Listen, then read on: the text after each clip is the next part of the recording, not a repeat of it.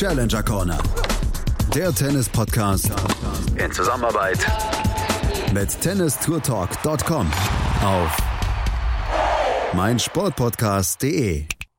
Wimbledon ist gerade zwei, drei Tage vorbei. Da kommt die neue Challenger Corner um die Ecke. Herzlich willkommen zu einer neuen Ausgabe. Es gab letzte Woche das Turnier in Braunschweig, die Sparkassen Open, und deswegen müssen wir darüber sprechen. Mein Name ist Andreas Thies von Chip in Charge und von tennistourtalk.com Florian Heer. Hallo Florian. Servus Andreas.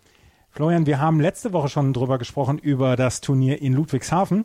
Jetzt gab es letzte Woche das quasi Traditionsturnier in äh, Braunschweig. Braunschweig Sparkassen Open, ein Turnier, was es seit 1994 schon gibt. Und wenn man sich in die, ähm, also wenn man sich die Siegerliste anguckt, da sind einige sehr, sehr prominente Namen dabei gewesen. Also Gaston Gaudio zum Beispiel 2000, der später dann äh, bei den French Open im Finale war, war 2000 der Sieger Lukas Rosol, Thomas Bellucci, Florian Mayer. Alexander Zverev hatte hier seinen allerersten großen Erfolg 2014, als er das Challenger gewann und danach dann auch noch das Turnier in Hamburg aufmischte ein Turnier mit, ein Challenger-Turnier in Deutschland mit mit der größten Tradition, die wir haben. Absolut, es ist die 26. Ausgabe gewesen dieses Jahr und du hast es erwähnt, sehr viele interessante Namen bereits, die sich dort in die Siegerliste eintragen konnten. Auch viele deutsche Spieler, die dort eben mit dabei waren. Letztes Jahr war ja auch Yannick Handmann äh, am Ende der Siegreiche, jenige welche. Und ähm, somit eben auch ein gutes Pflaster für die, für die heimischen Spieler. Und ähm, es ist auch vom, vom ganzen Ambiente her, von der ganzen Aufmachung her, ist es schon ein besonderes Challenger-Event, das muss man sagen. Es ist ein ja, ziemlich weitläufiges Gelände, wo äh, viele ja auch äh, äh, Imbissbuden, Aussteller überhaupt äh, dort vorhanden sind und äh, es eben die Besonderheit hat, dass hier unter dem Motto Tennis meets Nightlife agiert wird. Das heißt, dass tagsüber also die Matches stattfinden und am Abend gibt's dann immer noch einen Show-Act. Diese Show-Acts beginnen sogar schon, ich weiß gar nicht, ein paar Tage äh, bevor die eigentliche Tennis-Action beginnt und das macht's eben besonders, diese Mischung, dieses Tennis-Tainment, was dort äh, stattfindet, ist, glaube ich mal, zumindest in diesem Ausmaß ganz bestimmt relativ einmalig auf der Challenger Tour. Bevor wir weitersprechen, du hast, äh, du unterhältst dich eigentlich fast jedes Mal, wenn du auf dem Challenger bist und wir darüber in der Challenger Corner sprechen, mit dem Turnierdirektor oder Turnierdirektorin. Und auch mit dem hast du diesmal gesprochen aus Braunschweig, mit Volker Jecke. Und da hast du nämlich ein paar Fragen geklärt, die ich dann auch gerne noch mit dir besprechen wollen würde. Ähm, mit Volker Jecke, sieben Minuten Interview von Florian Herr von tennistourtalk.com. Da lasst uns jetzt mal reinhören. Ja, Finaltag bei den Sparkassen Open in Braunschweig. Ich bin hier mit Turnierdirektor Volker Jecke. Herr Jecke, äh, wie fällt Ihr Fazit aus von den letzten Tagen? Ja, positiv natürlich. Ähm, wir haben tolles Tennis gesehen. Wir haben äh, ja, viele Zuschauer gehabt, die zugeschaut haben äh, über die sieben Tage, die wir jetzt hier spielen. Und ähm, ja, am Finaltag eine volle Hütte und ähm, einen deutschen Spieler im Einzelfinale. Das ist, äh, glaube ich, mehr als man vorher gedacht hatte. Das Turnier ist zwar sehr etabliert hier auf der Tour, auch in Deutschland sehr bekannt, aber vielleicht kannst du noch mal kurz ein bisschen was sagen zu den Hintergründen zu den Turniers. Wird ja von einer Marketing GmbH hier in Braunschweig veranstaltet. Ja, genau. Also das Turnier selber gibt es seit ähm, ja, 25 Jahren, in diesem Jahr die 26. Auflage. Hat relativ klein angefangen äh, mit einem ja, paar Tennisplätzen natürlich und einer Bratwurst- und Bierbude und hat sich mittlerweile ja komplett weiterentwickelt, entwickelt sich auch jedes Jahr weiter. Ähm, wir haben äh, natürlich einen großen Businessbereich für viele Sponsoren und Partner, die über die Woche ähm, dann hier auch zu Gast sind. Wir haben äh, mittlerweile zwölf Gastronomen, die den Zuschauern ein vielfältiges Angebot anbieten. Ja, und äh, das Herzstück der Anlage ist neben dem Center Court natürlich die Bühne mit dem Schirm davor, äh, wo auch an jedem Abend äh, von den zehn Veranstaltungstagen Konzerte stattfinden mit Bands, mit DJs. Ein klassisches Konzert hatten wir in dieser Woche auch äh, am Abend äh, dort. Also unterschiedliches Programm. Und das wird von den Besuchern sehr, sehr gut angenommen. Ähm, Tennis meets Nightlife ist eben das Schlagwort dabei, das Motto. Äh, was das Turnier letztendlich auch so ähm, ja, bekannt gemacht hat. Denn die Spieler nutzen es auch, die kommen auch abends zu den Konzertveranstaltungen, sind gerne auch neben dem Tennisplatz dann äh, zu Gast. Sie haben es angesprochen, es geht um Tennistainment. Kann man vielleicht schon sagen, welcher Part inzwischen überwiegt? Ja, wir haben viele Zuschauer, die tatsächlich ähm, auch nur für die Abendveranstaltungen kommen. Ab 18 Uhr gibt es da bei uns das Abendticket. Ähm, haben aber auch in den letzten Jahren festgestellt, dass das Tennispublikum deutlich zugenommen hat. Der Center Court, auf den ja, 1700 Zuschauer passen, ist äh, wirklich an den letzten drei Tagen immer voll, aber auch schon an den ersten Tagen gefüllt gewesen. Gerade der erste Sonntag mit Quali und dem Hauptfeldstart, ähm, das ist für viele Spieler überraschend. Die kennen das von vielen Challengern eben nicht, dass da schon ein paar hundert Zuschauer sitzen und applaudieren und zuschauen und auch am Rande der Plätze stehen. Und ähm, das wird, glaube ich, auch von den Spielern sehr positiv aufgenommen. Das Turnier war jahrelang immer in der höchsten Kategorie angesiedelt. Dieses Jahr gab es ein paar Einschnitte im Preisgeld. Was waren die Gründe hierfür?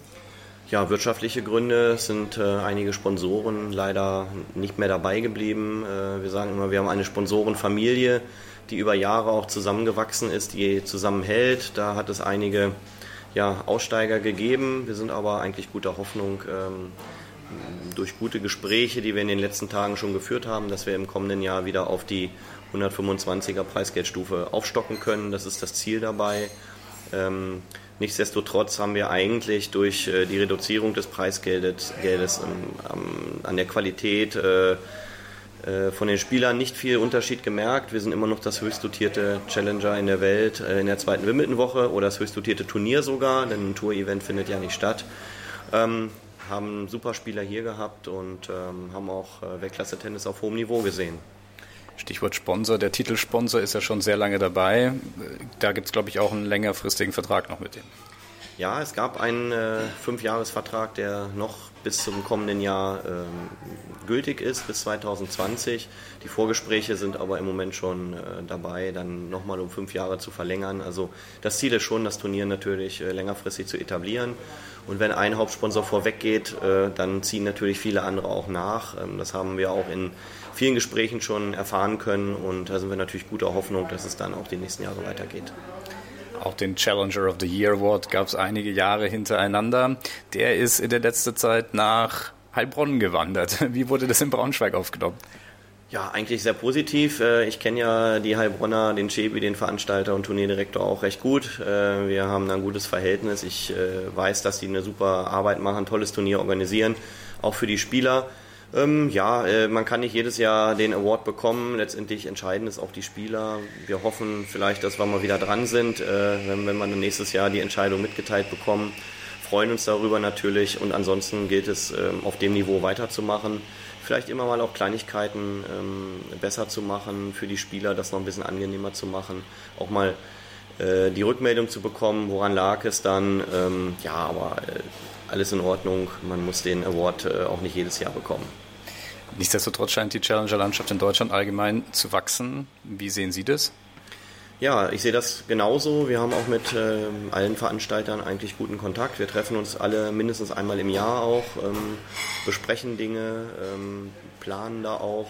Und es kommen neue Turniere hinzu. Liegt sicherlich auch im kommenden Jahr 2020 daran, dass es eine neue Challenger-Kategorie geben wird, Challenger 50, mit einem relativ niedrigen Einstiegs-Gesamtpreisgeld. Äh, und das ist dann schon interessant für Veranstalter, dann eben auch auf Challenger-Ebene mitzumachen. Ähm, ich finde das gut, dass eben auch die deutschen Spieler dann nicht ins Ausland fahren müssen, ähm, Turniere äh, in ihrem Heimatland spielen können, ähm, belebt die Turnierlandschaft und grundsätzlich sehr positiv. Deutsche Spieler waren hier auch einige und einer hat es immerhin bis ins Finale geschafft. Nicht nur irgendeiner, sondern mehr oder weniger der Local Hero. Ja, der Local Hero, der aus Hamburg kommt, äh, freut mich für Tobias Kampe, Kampke enorm, dass er so ein äh, tolles Turnier hier spielt. Ähm, ich kenne ihn auch schon seit er zehn Jahre ist. Äh, hat schon bei vielen Jugendturnieren und norddeutschen Meisterschaften und äh, so weiter. Da äh, habe ich ihn mit aufwachsen sehen in seiner Tenniskarriere und freut mich, dass er mit 33 Jahren jetzt wirklich nochmal so ein tolles äh, Comeback hier hinlegt, ein, ein gutes Turnier spielt und hoffentlich dann auch die nächsten Wochen und Monate auf dem Level weiterspielen kann. Zum Abschluss, was sind die Ziele für 2020? Ja, vielleicht äh, eine Woche hinzubekommen ohne ein bisschen Regen. Wir haben äh, an zwei Tagen zumindest Pech gehabt, äh, dass es uns erwischt hat. Ähm, ist aber nun mal eine Outdoor-Veranstaltung, ähm, kann nicht immer nur schönes Wetter sein. Ansonsten ähm, eigentlich, dass wir auf dem Niveau bleiben können, dass wir es schaffen, die höhere Preisgeldstufe wieder zu erreichen, wirklich wieder ein 125er Challenger zu sein. Das ist zumindest mein Ziel, aus sportlicher Sicht auch, dann wieder Topspieler hier am Start zu haben und ähm, ja, wieder so viele Gäste auf der Anlage begrüßen zu können. Ähm, das ist eigentlich immer ein tolles Feedback. Super, dann alles Gute dafür. Vielen Dank. Danke. Volker Jecker hat schon gesagt, das ist eigentlich ziemlich organisch gewachsen, das Turnier. Von ganz Anfang mit zwei Trainingsplätzen zu dem Turnier, wie es jetzt funktioniert. Und er hat dann auch gesagt, ja, ein bisschen Schwierigkeiten dieses Jahr bei der Sponsorensuche, deswegen ist es nicht ganz so hoch dotiert gewesen. Ja, Preisgeld eben runtergesetzt. Es war höchste Kategorie mit äh, über 125.000 Euro. Jetzt dieses Jahr auf äh, ein bisschen über 69.000 Euro. Damit eben auch nicht mehr die höchste Kategorie an Punkten, die es damit für den Sieger zu gewinnen gab. So waren es in Anführungszeichen dieses Jahr eben nur 90 ATP-Weltranglistenpunkte für den Sieger.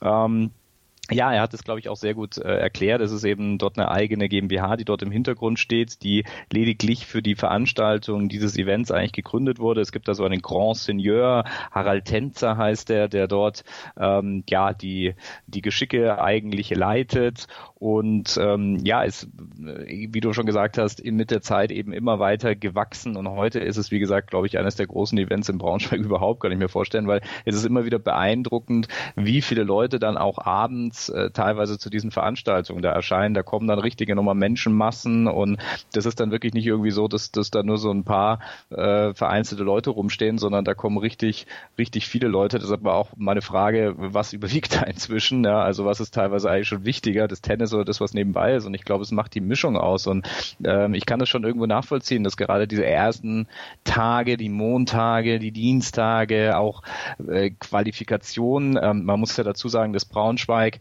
ähm, an einem Sonntag startet und an einem Samstag endet. Das ist relativ speziell. Das ist ja so eine Ausnahmeregelung, die sie da eben von der ATP auch bekommen haben. Sie hätten also hier auch den Sonntag quasi noch als Ausweichtag für das Finale gehabt. War ja auch ein bisschen knapp äh, am Ende hin also stand es ja auch mit dem Wetter nicht immer so ganz gut. Das heißt, äh, da hätte man also noch die Möglichkeit gehabt, dann eventuell die Finalspiele dann tatsächlich am Sonntag noch auszutragen. War äh, glücklicherweise dann nicht vonnöten. Aber ähm, ja, diese, diese Schwierigkeit gerade zu Beginn, da Zuschauer auch zu ähm, diesen Events zu holen, das funktioniert eben alleine mit äh, Tennis immer schwieriger und ähm, deshalb äh, ist diese Kombination mit ja, sehr durchaus gelungenen Show-Acts. Ich bin da jetzt kein Experte, wenn es da um die Bands geht. Also ich weiß, dass dort in der Vergangenheit aber auch Leute wie Peter Maffay äh, aufgetreten sind. Ähm, ich war zum Beispiel mal da, da war Olli Pocher, glaube ich, als DJ eingeladen und hat dort für Stimmung gesorgt und hat es auch eigentlich ganz, ganz nett gemacht.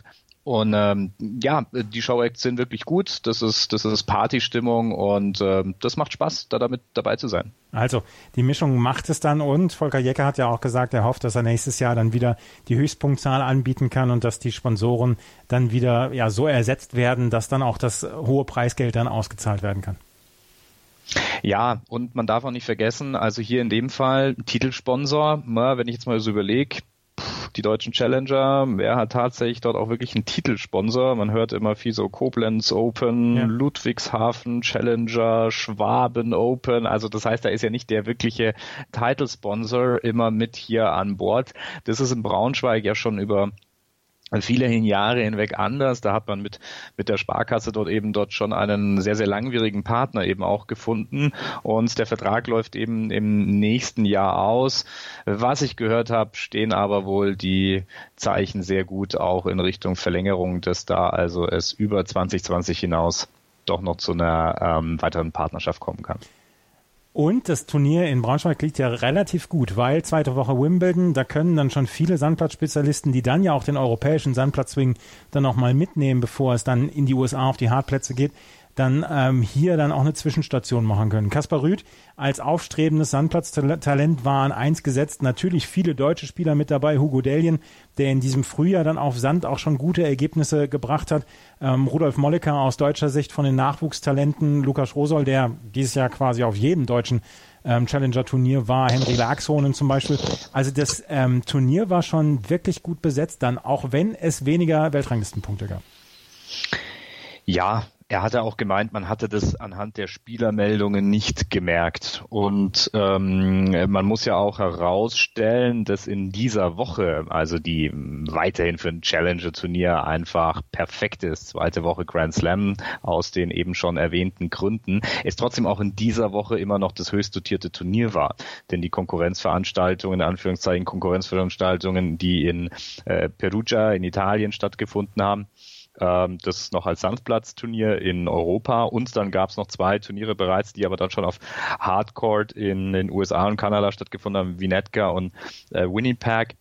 Die sind alle dann doch auch noch immerhin ähm, ja, mit einem geringeren Preisgeld dort an den Start gegangen und dementsprechend war es eben auch äh, immer noch das höchst dotierte Turnier, zumindest für diese Woche. Ja. Also, das Turnier war trotzdem noch immer gut besetzt und es hat am Ende Thiago Montero gewonnen. Über Thiago Montero sprechen wir gleich. Wir müssen aber über einen ja, Comebacker sprechen. Und ähm, ich gebe es offen zu, ich habe damit nicht gerechnet, dass Tobias Kamke in dieser Woche wirklich so abliefern würde. Er ist ins Finale gekommen und hat, er hat wirklich gute Leute besiegt. In der ersten Runde hat er quasi, und darüber spricht er gleich dann auch im Interview, einen, einen jungen Kollegen von sich besiegt, Niklas Gutauer. Da hat er noch so ein bisschen Probleme gehabt. Aber dann Stefano Travaglia, der auf der Challenger-Ebene in diesem Jahr wirklich sehr gut spielt. Johannes Herdeis hat er besiegt. Attila Borlasch, der gute Ergebnisse auf Sand schon hatte in diesem Jahr und bei Challengern. Und dann äh, am Ende auch noch ähm, Javier Barranco Cosano äh, besiegt und stand auf einmal im Finale. Das war eine Entwicklung, die so nicht abzusehen war. Dabei haben wir uns doch vorher noch unterhalten und du hast gesagt, Kampke gewinnt das Turnier. Ja, ja ich habe mehr erwartet von ihm. Nein, ich, ich habe hab vorher, ich, hab vorher äh, ich, ich, sag, ich, sag, ich sag ganz ehrlich, ich habe vorher damit gerechnet, ja, Tobias Kampke, ich habe ich hab gewusst, dass er am Sonntag gegen Niklas Gutter spielt, habe ich gedacht, boah, ja, äh, mit Tobias Kampke war ja nicht so richtig viel los. Aber wir müssen dazu sagen, und das, da müssen wir mal ernst bleiben, er war verletzt eine ganze Zeit jetzt. Ja, und vor allem seine erste Verletzung überhaupt, da spricht er nachher noch ein bisschen drüber, das war mir so auch gar nicht bewusst. Also er hatte anscheinend Probleme mit der Hüfte und er hat gemeint, also das wäre überhaupt seine erste schwierige oder erste ernsthaftere Verletzung überhaupt, die er als Profisportler erleiden musste. Und das ist, naja, er ist inzwischen 33 Jahre alt naja, eigentlich eine relativ gute Bilanz. Das ist ja von fast ähm, Federer-Niveau und äh, das ist ja schon mal eine Grundvoraussetzung eigentlich, dass man ähm, diesen Sport so lange erfolgreich auch äh, bestehen kann. Aber klar, das hat ihn natürlich ein bisschen hier beschäftigt. Er ist ohne einen einzigen Sandplatzsieg nach Braunschweig gekommen. Das wurde immer wieder äh, breitgetreten, dieser Fakt, obwohl er eigentlich nur zwei oder drei Turniere überhaupt gespielt hatte. Aber nichtsdestotrotz, es war einfach ein guter Lauf, den er dort äh, abgeliefert hat und man darf nicht vergessen, er kommt aus Lübeck, also er ist in Lübeck geboren, er trainiert in Hamburg. Das ist natürlich neben dem Turnier am Roten Baum äh, sein, seine Heimstätte und ähm, auch hier wie bei Hanfmann äh, eigentlich die Woche vorher in Ludwigshafen konnte er eben hier vor Familie und Freunden spielen und das ist äh, immer, glaube ich, nochmal ein besonderer Motivationsschub für die Jungs da auf dem Platz. Dann lass uns noch reinhören, was er gesagt hat nach seinem Halbfinale und vor seinem Finale hattest du die Gelegenheit, mit ihm zu sprechen. Und das ist dabei rausgekommen. Das ist das Interview mit Tobias Kamke. Ja, Tobias Kamke, Finalist beim ATV Challenger hier in Braunschweig. Gratulation erstmal. War, glaube ich, heute eine recht taffe Geschichte gegen einen Gegner, den man vielleicht auch nicht unbedingt kennt, oder? Ja, genau, das ist dann die Schwierigkeit daran, wenn man den wirklich noch nie hat spielen sehen. Den Namen habe ich ein paar Mal gelesen bei Turnieren, aber habe ihn dann hier unter der Woche äh, ein, zwei Mal nur so neben dem Platz gesehen, hatte also keine Idee, ich, äh, wie er spielt. Das Einzige, was ich wusste, war, dass er Linkshänder ist. Ähm, ja, und dann dauert das manchmal so ein bisschen, tastet man sich gegenseitig ab, guckt, was macht er vielleicht gut, was mag er nicht so gerne. Ähm, das hatte ich eigentlich relativ schnell raus, habe dann mit Break geführt direkt am Anfang und hatte Chancen auf einen Doppelbreak. Das habe ich dann nicht gemacht dann so ein bisschen dem vielleicht hinterhergetraut und von der Energie so ein bisschen runtergegangen und dann ja, war er voll, voll da hat eine sehr, sehr gute Einstellung, finde ich, für noch so einen jungen Spieler. Ähm, das hat mir das natürlich nicht leicht gemacht. Umso glücklicher war ich dann, als ich den ersten Satz gewonnen hatte und dann im zweiten, ja, konnte ich ihm, glaube ich, mit dem ersten Break schon so ein bisschen den Zahn ziehen. Das habe ich irgendwie gespürt dann und gesehen, auch in seinen Reaktionen. Und ähm, ja, dann ist es trotzdem nicht so leicht, da auf dem Gas zu bleiben. Das habe ich aber gut geschafft und dann eine relativ deutliche Angelegenheit mit 6-0 schon, schon erwähnt, der erste Satz war so ein bisschen hin und her. Spielt da die Erfahrung vielleicht auch eine gewisse Rolle? Ja, kann man glaube ich mal so sagen. Ähm, das habe ich auch einige Male andersrum erlebt, früher als ich noch jung war und gegen ältere Spieler gespielt habe, ähm, dass man halt vielleicht hier und da besser weiß mit Situationen oder auch dem Misserfolg dann umzugehen. Ähm, und dann den ruhigen Kopf zu bewahren oder den kühlen Kopf besser gesagt. Ähm, das habe ich gut geschafft und ja, er war dann tick zu wild vielleicht bei fünf beide bei dem Spiel und er hat mir dann das Break nochmal gegeben und ja. Ja, jetzt zurück in dem Finale, im ATP Challenger Finale, es wurde gerade schon erwähnt, es ist eine gewisse Zeit her. Wie erklären Sie sich vielleicht diese Leistungsexplosion in dieser Woche? Für viele kam das so ein bisschen vielleicht auch aus dem Nichts. Ja, für mich ehrlich gesagt auch, weil ich äh, nicht wirklich viel gespielt habe, vor allem auf Asche dieses Jahr. Äh, zwei Turniere nur vorher, eins Anfang April, schon zu verletzt eigentlich, um zu spielen, aber ich dachte, es geht noch weg mit der Hüfte und danach dann keins mehr bis letzte Woche in Ludwigshafen. Da habe ich mich überhaupt nicht wohl gefühlt, muss ich sagen. Erste Runde auch verloren. Ähm, ja, aber habe trotzdem versucht, äh, an Sachen weiterzuarbeiten und mein Spiel halt wiederzufinden. Dass ich Tennis spielen kann, das weiß ich. Ähm, und das sind oft nur Kleinigkeiten, die dann da wirklich ausschlaggebend sind. Ähm, und dann hatte ich eine sehr schwere erste Runde gegen jemanden, der oben auch aus Norddeutschland kommt, den ich kenne, seitdem der ganz klein ist, der sich hier dann das erste Mal qualifiziert hat. Der war dann hier mit meinem ehemaligen Trainer. Ähm, ja, und wenn man sich dann durch so ein Match irgendwie mal durchkämpft und da äh, Wege findet, das zu gewinnen, dann reicht meistens schon ein so ein Sieg und dann fühlt man sich am Tag danach irgendwie schon besser und das Selbstverständnis kommt so ein bisschen zurück und das ja, hat sich hier in der Woche bei mir so aufgebaut von Match zu Match und es fühlt sich auf jeden Fall sehr gut an, jetzt wieder im Finale zu stehen. Stichwort Trainer, wie sieht die aktuelle Situation dort bei Ihnen aus? Ähm, also ich habe zwei Trainer aktuell, einmal Julian Reister, auch ein ehemaliger äh, Top 100 Spieler, mit dem arbeite ich viel zu Hause in Hamburg, wenn ich da bin oder eigentlich die meiste Zeit. Ähm, der betreut mich sechs bis acht Wochen im Jahr und dann äh, mache ich seit Anfang des Jahres wieder mit Ralf Grambo zusammen. Dem habe ich früher schon mal fünf Jahre zusammengearbeitet, eigentlich zu meiner erfolgreichsten Zeit. Der ist nur leider gerade ähm, in der Bundesliga-Saison eingespannt. Der ist nämlich äh, Trainer bei Rot-Weiß Köln. Deswegen muss ich noch mich gedulden, bis die Bundesliga-Saison vorbei ist. Und dann ist er ab äh, Mitte August wieder mehr mit mir unterwegs auch. Jetzt wird es auch schon gespannt, das ist ja Heimspiel hier. Ich glaube, das ist dann was ganz Besonderes, wenn man vor Freunden und Familien spielen kann und dann ins Finale geht. Ja, absolut. Das habe ich in, in Hamburg am Roten Baum immer schon genossen und hier halt auch. Hier ist es nicht ganz so, aber es ist das nächstgelegene nach dem Roten Baum für mich. Deswegen äh, komme ich jedes Jahr gerne wieder her. Äh, ja, und freue mich, wenn dann Familie und Freunde mal Zeit finden, mich live spielen zu sehen, weil das kommt auch nicht allzu oft vor. Ähm, und ja, das Turnier rundum ist auch ein gelungener Event, deswegen ja, sind das sehr viele Gründe, die dafür sprechen, immer wieder herzukommen. Jetzt möchte Sie natürlich keineswegs in irgendein Karriereende hineinreden, aber zum Beispiel Daniel Brands hat jetzt gerade die Karriere beendet. Ja. Ähm, Sie haben schon angesprochen, die, die äh, Knochen müssen jetzt wieder äh, gerüstet werden fürs äh, Finale. Ja. Wie sieht es dann auch mit Zielsetzungen und sowas aus? Ähm, die habe ich auf jeden Fall noch total. Äh, auch wenn ich auf dem Papier schon 33 bin, ähm, fühle ich mich noch nicht wirklich so. Ähm, hatte jetzt das erste Mal äh, eine Verletzung. Das war auch was Neues für mich. Ähm, aber ich glaube, nach 13 Jahren Profisport dann einmal 10 Wochen eine Verletzung zu haben, ist dann auch okay und unterdurchschnittlich wenig. Ähm, Ziele habe ich auf jeden Fall noch. Ich habe noch richtig Lust zu spielen. Es macht mir nach wie vor sehr viel Spaß zu trainieren. Ähm, und ich versuche mich eigentlich täglich im Training weiterzuentwickeln. Wenn die Freude irgendwann nicht mehr da ist, habe ich mir immer geschworen, dann versuche ich das nicht irgendwie in die Länge zu ziehen, künstlich, sondern dann ja, muss man sich das, glaube ich, selber auch eingestehen, dass dann vielleicht der Zeitpunkt gekommen ist, um ein neues Kapitel aufzuschlagen in seinem Leben. Aber ähm, wenn ich so das Gefühl von meinem Körper jetzt wiedergeben müsste, dann würde ich sagen, habe ich auf jeden Fall noch so drei, vier Jahre auf jeden Fall vor mir.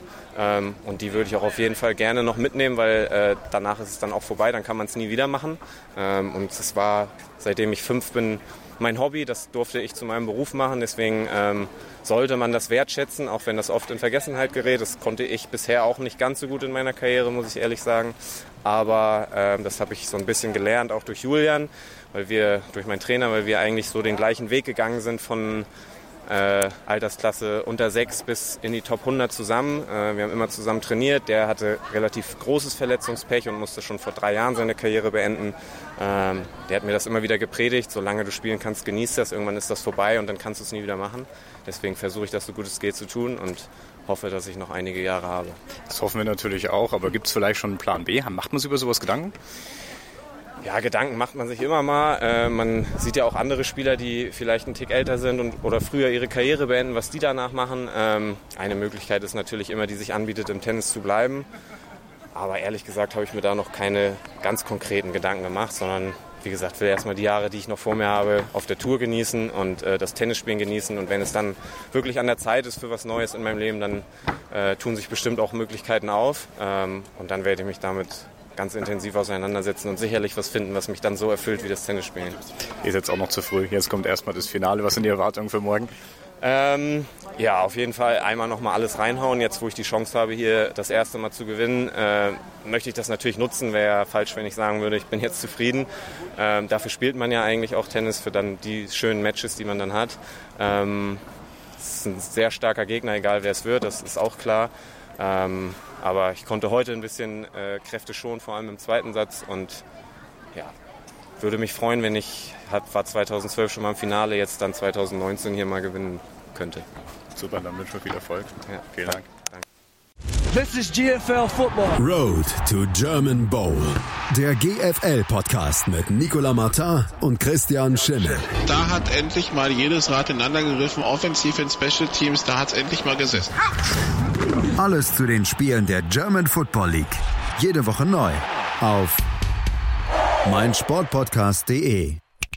In rund 40 Folgen habt ihr mich jetzt schon sagen hören, I want to tell you about the Beatles. Ich habe euch die Geschichten zu ihren Alben und ihren Songs erzählt, euch ihre wichtigsten Wegbegleiter und Vertraute vorgestellt und natürlich die Orte, die für die Bandgeschichte eine wichtige Rolle spielten.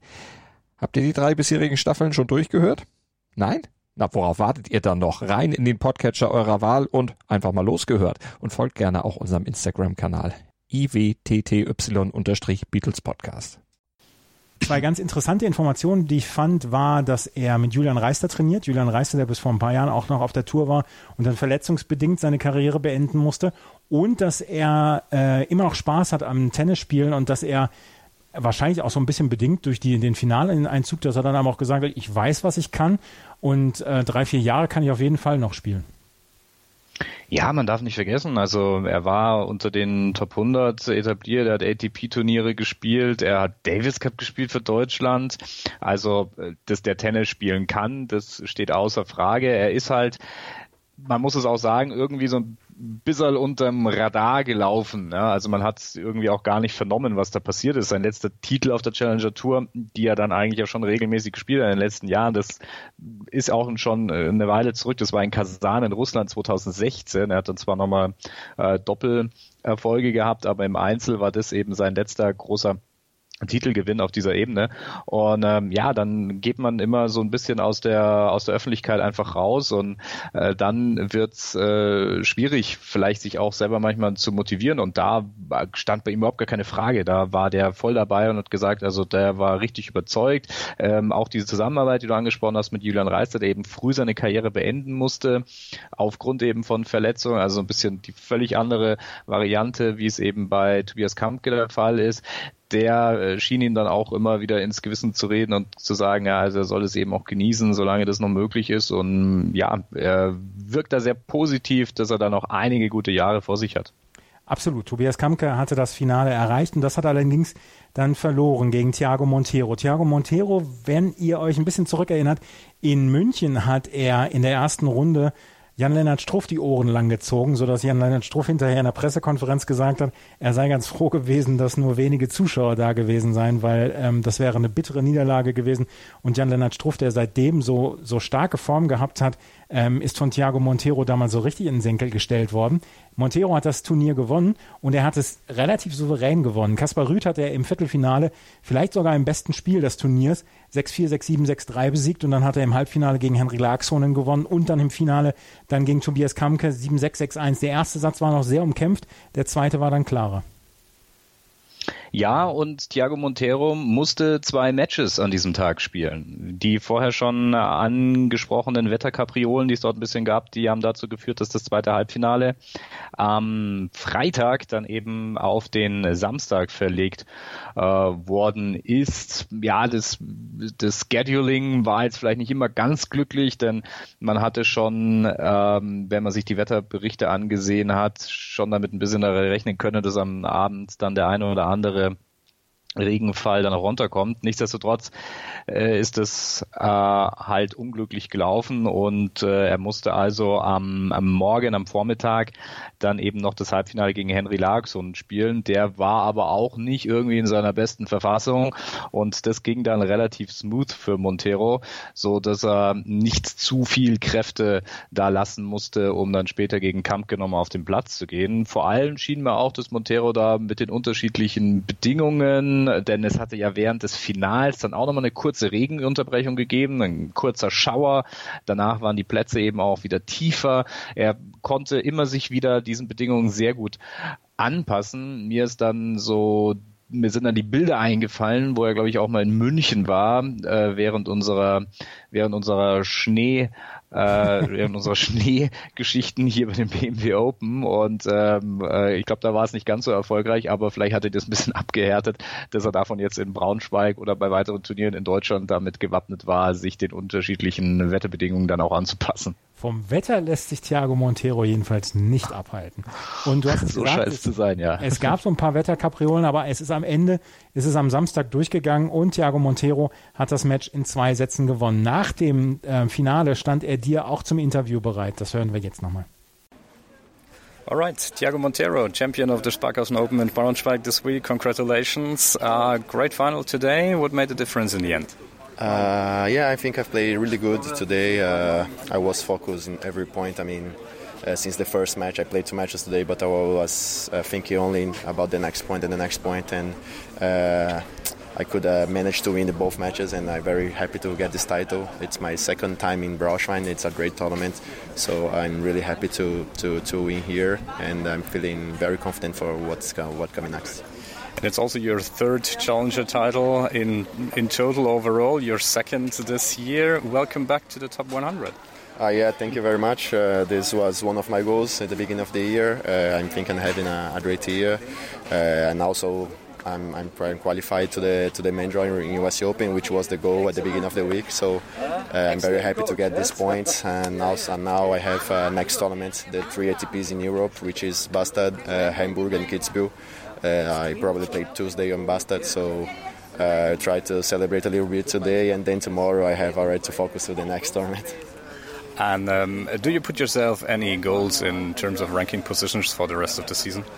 Uh, yeah, actually, uh, we are working uh, working very hard to, to, to keep improving, to keep pushing, to keep uh, uh, getting a high ranking. I, I would like to, to finish the year into the top 60 or something and I think I'm doing a, a, a, good job so far. But I have to, to keep playing this level, to keep uh, improving every match because uh, when you go higher levels, the the, the, the, the match is always details and always slow. So I think I, I had to, to have the, this patience, the good mentality, and try to, to, to be win tournaments. Perfect. All the best. Thank, Thank you. you. And have a nice celebration. Thank you. Thiago Montero insgesamt mit der relativ starken Sandplatzsaison jetzt dann auch und mit dem Turniersieg hat er das nochmal unterstrichen. Und Spieler wie Montero, die nutzen ja die Hartplatz, äh, die, die Sandplatzsaison so weit aus wie möglich. Den werden wir jetzt wahrscheinlich noch ein paar Wochen sehen. Ja, der ist auch sofort weiter. Der hat meines Wissens nach auch heute, heute ist Dienstag in Bostadt gespielt, hat aber verloren gegen Elias Ümer, hat gegen den Local Favorite in Schweden verloren, aber auch eine recht knappe Geschichte in drei Sätzen. Aber klar, logisch, das sind noch so klassische Sandplatzwühler, wie sie sie in der Vergangenheit vielleicht noch ein bisschen öfter gab. Aber ähm, ja, er hat auch mal, ich habe da mal geschaut, er hatte auch äh, zwei Turniere mal auch auf Hardcourt gewonnen, zwar ITF-Turniere, aber äh, ganz klar, da ist natürlich der, der Sandplatz hier der präferierte äh, Untergrund. Vielleicht ganz kurz noch ein Wort äh, zum, zu einem anderen Halbfinalisten, gegen den Tobias Kampke gespielt hat. Das fand ich ganz interessant. Das war äh, ein Spanier, Javier Barranco Cossano, der als ITF-Entry in dieses Turnier gekommen ist und eben dort bis ins Halbfinale vorgedrungen ist. Ganz interessanter Mann. Ich habe ihn auch noch nicht persönlich äh, näher kennengelernt. Ähm, 20 Jahre alt, der aus Almeria kommt, aber in, äh, in Javier trainiert bei David Ferrer an der, beziehungsweise beim Bruder, äh, beim Bruder von David Ferrer, so muss ich sagen, an der Ferrer Academy. Und ähm, äh, ein Linkshänder ist und ich habe mir schon gedacht, na, also vielleicht könnte das jetzt hier dem sein großer Run werden auf den Titel. Und dann äh, habe ich schon mir versucht zuerst mal zu überlegen, gab es jemals einen ITF-Entry seit dieser Regeländerung, die ähm, der einen ATP Challenger Titel errungen konnte? Und? Hättest du es gewusst? Nee. Ich, wenn du es so jetzt sagst, hätte ich gesagt, jetzt einen hat es gegeben einen hätte es gegeben. Ja, also ich, ganz ehrlich, ich, ich musste auch spicken. Mir, mir, mir ist es auch nicht mehr, mir ist es auch nicht mehr aufgefallen. Ähm, aber äh, Stephen Yes aus Kanada, der ah. hat in äh, Burnie in Australien gewonnen als ITF-Entry. Der kam ja mehr oder weniger aus so einer Verletzungspause dann zurück. Ja. Und äh, Matthias Desot aus Argentinien hat in Morelos gewonnen. Beides ja, Namen, also, die ich, auf die ich jetzt auch nicht gekommen wäre. nee, ähm, also ähm, die große Story wäre es dann auch nicht gewesen, wenn er es gewonnen hätte. Ja.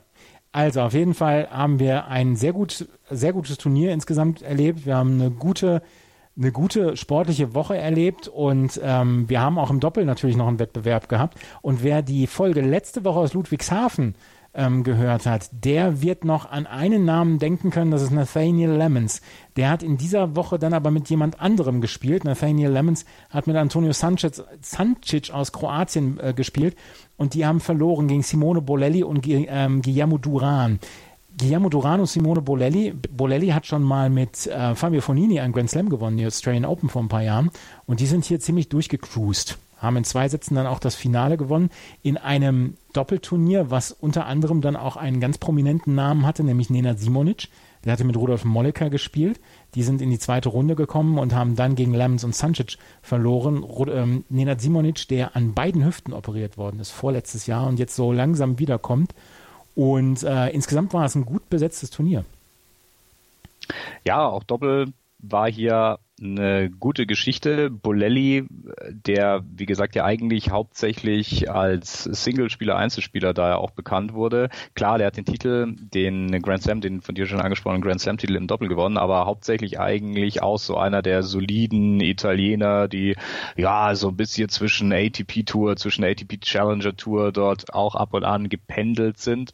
Und der hat ja jetzt nach Wimbledon quasi seine Einzelkarriere beendet. Also Wimbledon war sein letztes Turnier und fokussiert sich jetzt komplett auf die Doppelkonkurrenz, sein Partner in dem Fall, Guillermo Duran, ein Argentinier, der, äh, da muss man, wenn man auf die ITF-Seite geht, sehr, sehr genau hinschauen, wie viele Doppeltitel er tatsächlich gewonnen hat, denn es sind äh, über äh, 20 Stück auf Challenger-Ebene, also ein absoluter Doppelspezialist. Bolelli hat auch mal äh, kurz vor dem Finale gesagt, äh, wo es dann gegen äh, ähm, Lemons und Sancic ging, wurde Encore gefragt, na, also was er denn denkt über die über die äh, jetzt anstehende Herausforderung und Bellet hat gesagt, na, also ich kenne sie eigentlich nicht wirklich, aber ich habe hier einen Partner, der kennt sie alle. Ja, und das ist das ist und das ist das ist mein großer Vorteil und ja, am Ende hat es auch funktioniert.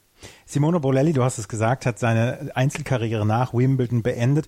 Er hat einmal das Finale eines ATP-Turniers erreicht, auch in München damals.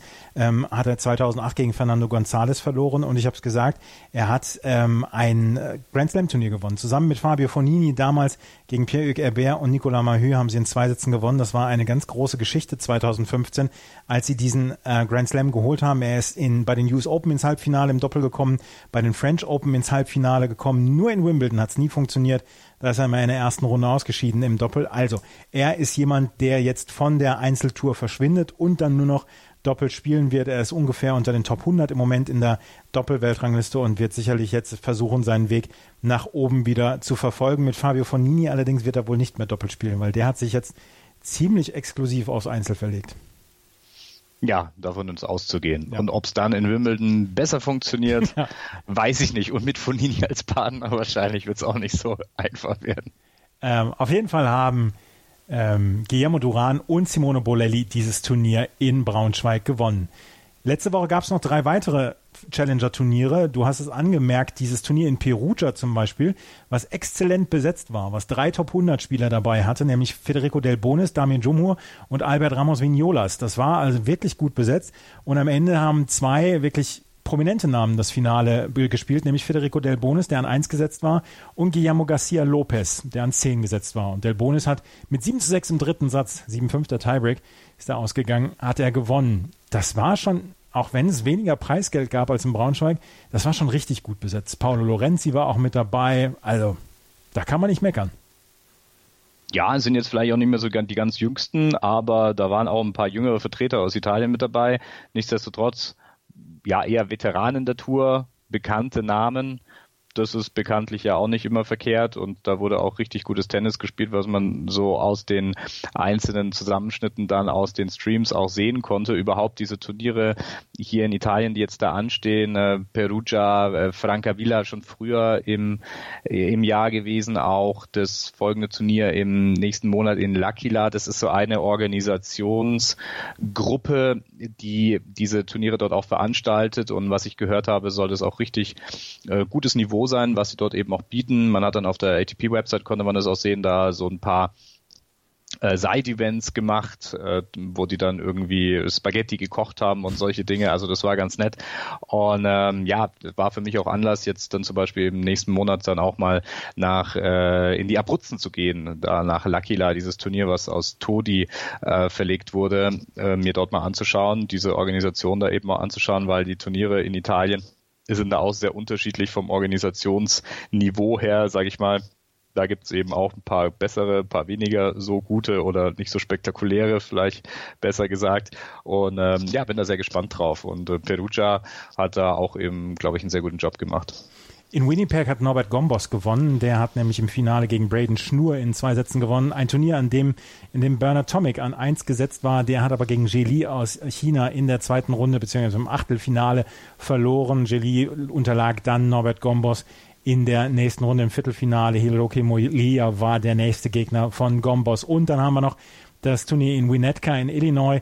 Das hat Bradley Klan, der an eins gesetzte, gewonnen gegen Jason Kubler im Finale. Die amerikanischen Challenger sind fast ausschließlich von amerikanischen Spielern gespielt und da sieht man eigentlich die, die kompletten Journey Guys aus den USA in diesen Turnieren. Die Hartplatzsaison hat dort begonnen.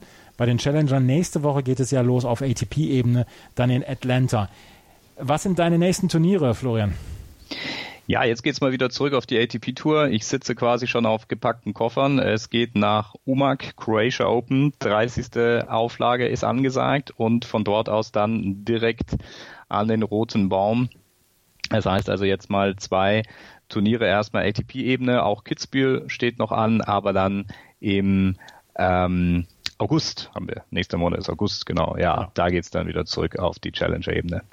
Also, das war die neue Ausgabe der Challenger Corner. Nächste Woche bin auch ich in Hamburg und da werdet ihr dann zwischendurch dann auch was davon hören vom Roten Baum. Das war die Ausgabe von Challenger Corner. Wenn euch das gefällt, was wir machen, freuen wir uns auch hier über Bewertungen und Rezensionen. Folgt Florian und folgt Tennis Tour Talk auf Twitter beziehungsweise Facebook und dann hören wir uns beim nächsten Mal wieder, wenn es wieder in die Challenger-Ebene geht, auf ATP-Niveau, wenn wir mal wieder schauen, was unterhalb der ATP-Turniere stattfindet. Vielen Dank fürs Zuhören. Bis zum nächsten Mal. Auf Wiedersehen. Challenger Corner. Der Tennis-Podcast mit Florian Herr und Andreas Thies. Alles rund um die Turniere unterhalb der ATP-Tour. In Zusammenarbeit mit tennistourtalk.com. Challenger Corner auf meinsportpodcast.de. Wie baut man eine harmonische Beziehung zu seinem Hund auf? Puh, gar nicht so leicht. Und deshalb frage ich nach, wie es anderen Hundeeltern gelingt, beziehungsweise wie die daran arbeiten. Bei Iswas Dog reden wir dann drüber. Alle 14 Tage neu mit mir, Malte Asmus und unserer Expertin für eine harmonische Mensch-Hund-Beziehung, Melanie Lippisch. Iswas Dog mit Malte Asmus. Überall, wo es Podcasts gibt.